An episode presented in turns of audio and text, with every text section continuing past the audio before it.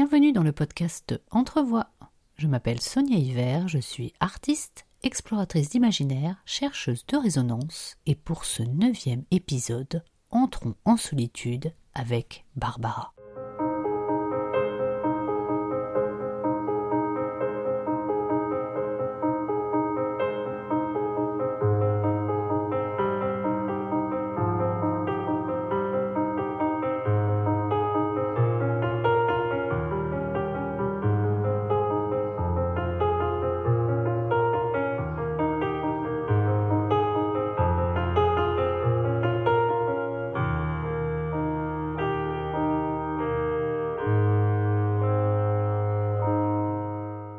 Monique Andresser, alias Barbara, a vu le jour le 9 juin 1930 dans le quartier des Batignolles à Paris.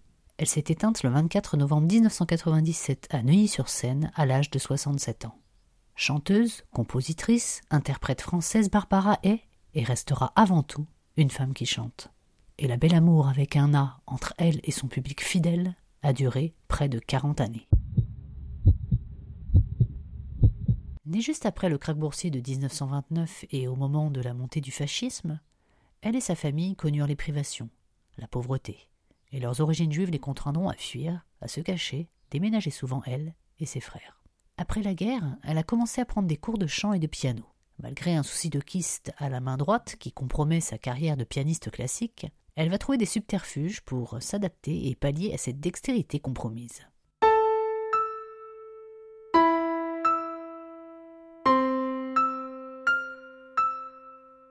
Le temps joli de son enfance ne fut pas pour autant synonyme d'une vie propice à l'insouciante jeunesse.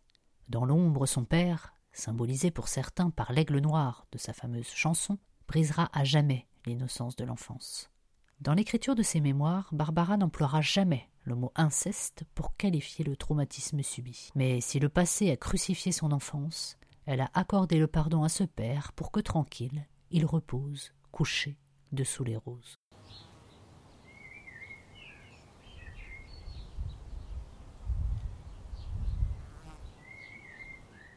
Comme une pulsion de vie, la création, fondamentalement solitaire, transforme la souffrance, métamorphose et ouvre les possibilités d'être soi. Ces traumatismes, Barbara les sublimera. Son rêve est de chanter, de jouer du piano, elle fera tout ce qu'elle peut pour atteindre son but. Des voyages, des auditions, de la plonge, mannequin choriste, jusqu'à dix années passées au cabaret de l'Écluse, pour devenir, dans les années soixante, une des seules femmes qui va se faire une place parmi des chanteurs tels que Jacques Brel, Léo Ferret et Georges Brassens. Inclassable, elle n'est plus seulement une femme qui chante, une interprète. Elle dit qu'elle chante comme une femme, elle écrit ses propres textes. Et dans ses mémoires restées inachevées, elle déroule avec pudeur ce qu'elle nous livre et déclame à travers ses chansons. Nous sommes nombreux à penser, égoïstement, avoir un lien particulier avec Barbara et toutes ces chansons que l'on ne peut savourer que dans la solitude. Si ces chansons vous parlent autant, c'est qu'elles décrivent ces émotions passagères, ces sentiments qui nous hantent, ces bouleversements que nous sommes tous à même de ressentir.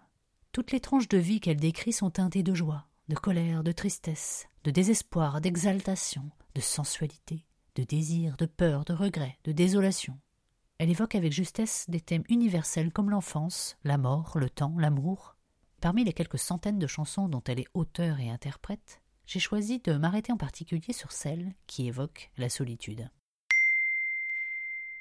Ses mots et sa musique, sans barrière, sans filtre, atteignent directement le cœur révélant la solitude dans toute sa noirceur et sa lumière. Barbara décrit et installe des ambiances, des odeurs, qui font ressurgir à nos mémoires des souvenirs en surface, entre espoir et résignation d'un état passager qu'il faut accepter.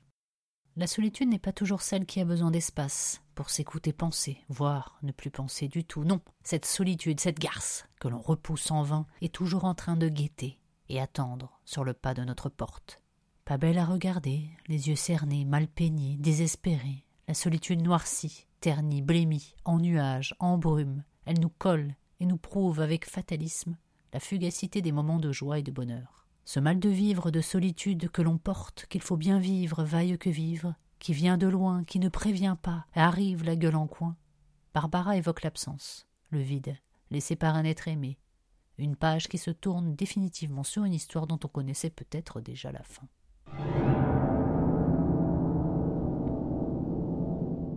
Le clairon a sonné le chant des amours mortes. Le tambour a battu le glas des amours. Il faut laisser le temps que périsse le souvenir de ces amours anciennes. Comme froide, comme grise, comme rien, je suis seule, nous dit-elle de sa voix qui s'éteint et se teinte d'un voile de tristesse, ce sentiment profond d'abandon, que la foule ne comble pas, que le bruit ne calme pas, que le silence amplifie. Pour que j'écrive, il faut que je vive, déclare-t-elle, Barbara parle sans tabou de cette solitude qu'il faut personnellement avoir vécue pour en parler si justement, sans apitoiement. Car Barbara ne triche pas, elle ne ment pas, elle connaît la douleur, elle sait le mal d'être abandonnée, quittée, délaissée. S'interrogeant si les hommes et les femmes sont faits pour vivre ensemble, elle pense que plutôt d'être seule à deux, il vaut mieux être seule, avant que ne meure le temps d'aimer. Lorsqu'elle doit se plier au jeu de l'interview, elle se sent coincée, prise au piège et prisonnière. Je m'enferme parce que j'ai peur. Ce n'est pas une volonté d'être mystérieuse, affirme-t-elle. Longtemps sa barrière, sa carapace, a été son piano. Intimidée, elle ne savait pas quoi faire de son corps. Pour donner aux autres, dit-elle, il faut apprendre à s'oublier. Le public m'a accouché, et il m'a fait accepter mon physique, m'a porté, donné de l'amour en échange.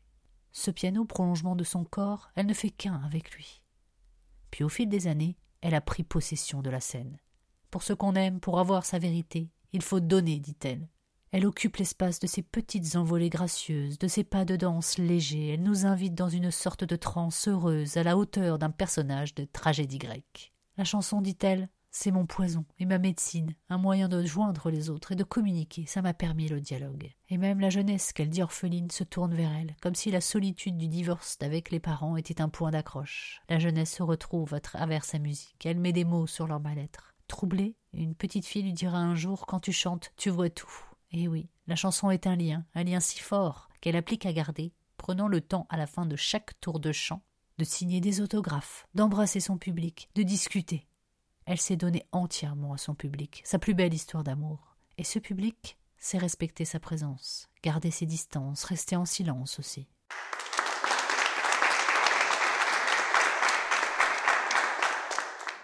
Barbara est et reste insaisissable, et libre. Pour sortir des brumes, de son soleil noir, elle affronte avec force la solitude. Elle sait lui tenir tête et en faire un allié, car être seule, c'est parfois affronter sa noirceur pour y chercher sa propre lumière.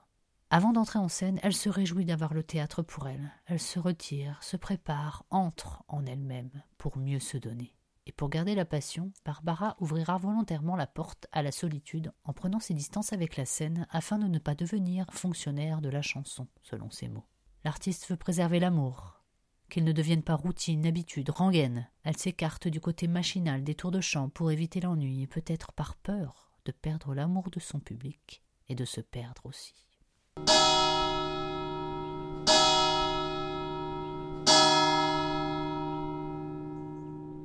Pareil à une vie monacale dédiée aux prières, au recueillement, au silence. Barbara mystérieuse, enchanteresse, fantasque, drôle, extravagante, exigeante jusqu'au bout des doigts, à la fois seule et jamais seule, accompagnée de son piano, de ses chiens, de son téléphone.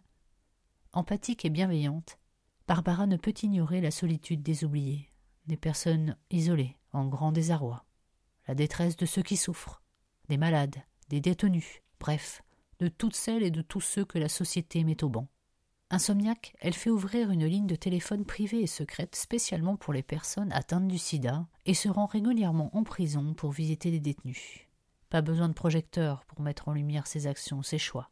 Barbara en piano noir, tout en strass, chanteuse de boulevard, navigue solitaire et vit ses délires interplanétaires. Et vous quel est votre rapport avec la solitude? Selon un sondage réalisé par IFOP pour l'association Astrée, un Français sur cinq se sent toujours ou souvent seul. La solitude est un enjeu de santé publique, car la solitude, le sentiment de solitude a des conséquences plus ou moins lourdes sur la santé mentale, augmentant les risques de dépression, de dépendance ou de pensée suicidaire. Notre société ultra connectée est un moyen de remplir ce vide. Or, il n'en est rien. Elle est parfois une fuite pour éviter cette souffrance de se retrouver face à soi-même, ses doutes, ses peurs, ses pensées. Un accident de la vie, un déménagement, des soucis de santé, des difficultés passagères, financières, des ruptures sentimentales, amicales, familiales ou professionnelles malmènent les relations souvent compliquées ou fragiles.